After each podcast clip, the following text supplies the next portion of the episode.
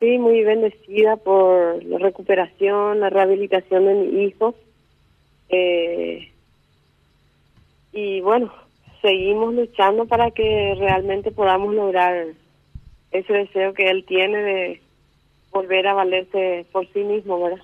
Desafía todos los pronósticos, José. Siempre está más adelante y más pronto de lo que cualquiera hubiese calculado. Sí, así mismo nos había manifestado su médico también, de que con él no se puede predecir nada, pero en fin, está a la vista también la sabiduría y el profesionalismo de cada profesional que la atendía a mi hijo. Bueno, ¿qué, ¿qué tipo de cirugías? A ver si hace un recuento de las que tuvo él y la última, por favor. Y la verdad que hasta ahora llegamos a unas dos a tres de cirugías.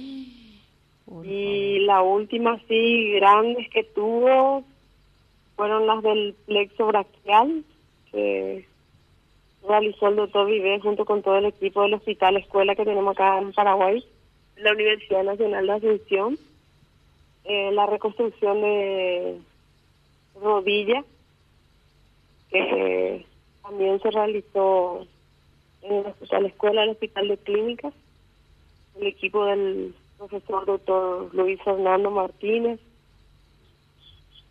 Y el equipo de neurocirujano que hizo la reconstrucción del cráneo con una cranoplastía.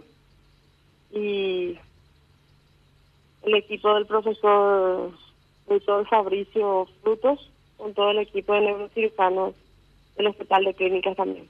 Blanca, esto es un milagro de Chiquitunga prácticamente. Eh, probablemente esto se siga, la iglesia también lo tome así, todavía con pinzas, pero eh, esto se va a ver más adelante, ¿no?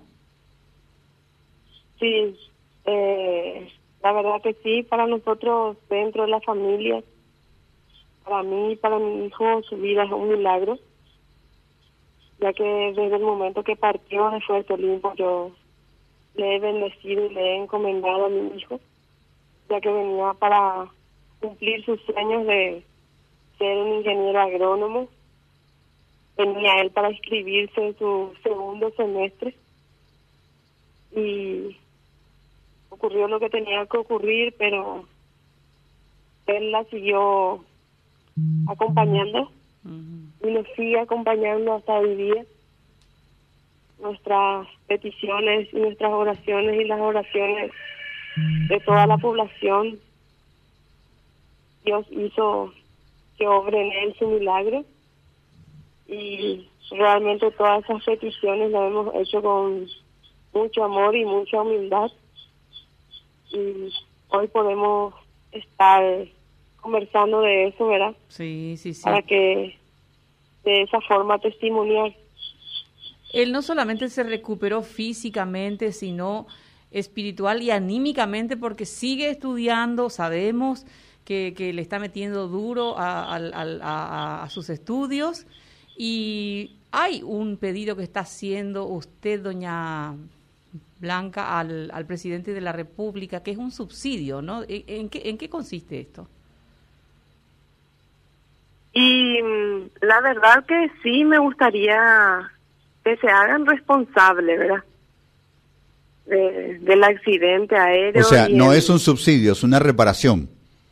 Eh, eh, ¿Qué término se le puede dar a esto?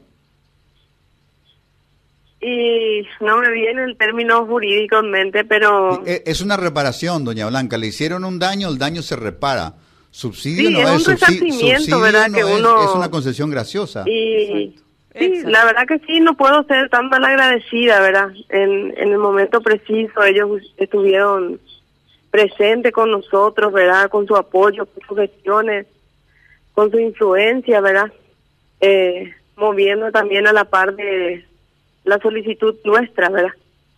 Pero eh, necesitamos formalizar, ¿verdad? Para no que no nuestra petición sea una, una molestia para ellos y, realmente nos gustaríamos sentarnos y dialogar y ver esa posibilidad, ¿verdad? Y fuera de, de, las peticiones que usted está formulando, doña Blanca, a nivel de opinión pública, de medios masivos, ¿tiene algún diálogo directo con referentes del gobierno en esta materia en particular? Eh, solemos conversar con su secretario y eh, me suelen delegar, hablar con ellos, ¿verdad? Pero a veces no hay tampoco respuesta de lo que uno necesita o espera, ¿verdad?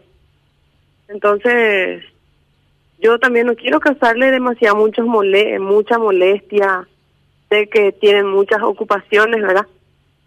Pero me gustaría que se le designa a una persona y sentarnos a conversar de, de qué posibilidades hay, ¿verdad?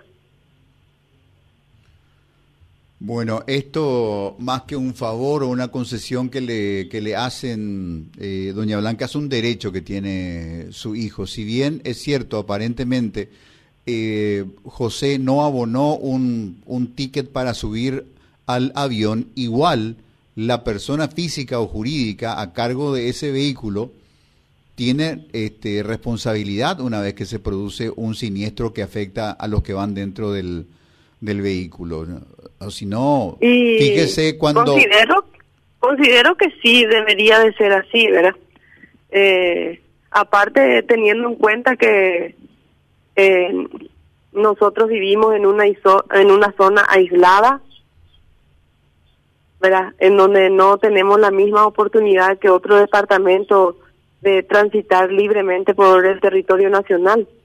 Eh, por más que queramos, muchas veces no se puede porque las condiciones del camino no da para que se pueda transitar libremente o tener medio de transporte en forma regular para programar ciertos viajes y llegar hasta la capital del país. Bien se sabe que en nuestra zona no disponemos de camino de todo tiempo. Fue por ese motivo que él también eh, vino en ese avión de gentileza a pedido mío con el comandante hoy día fallecido, ¿verdad?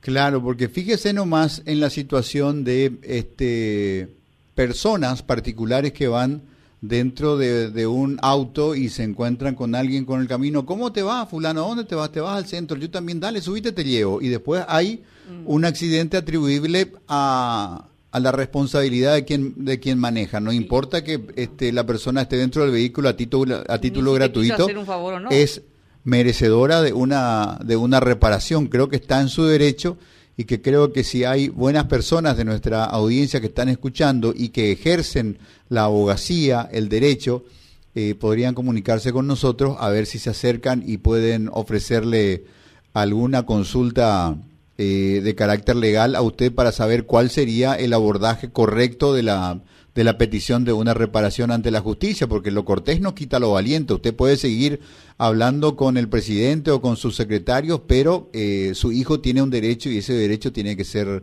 respetado.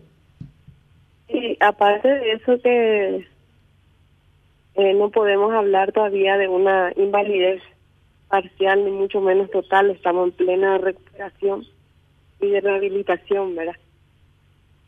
Entonces, eh, todo eso tendríamos que conversar, ¿verdad? Aparte de la juventud que tiene mi hijo con sus 18 años. ¿18? sueño acuesta, sí, 18, años, tiene. Muy joven.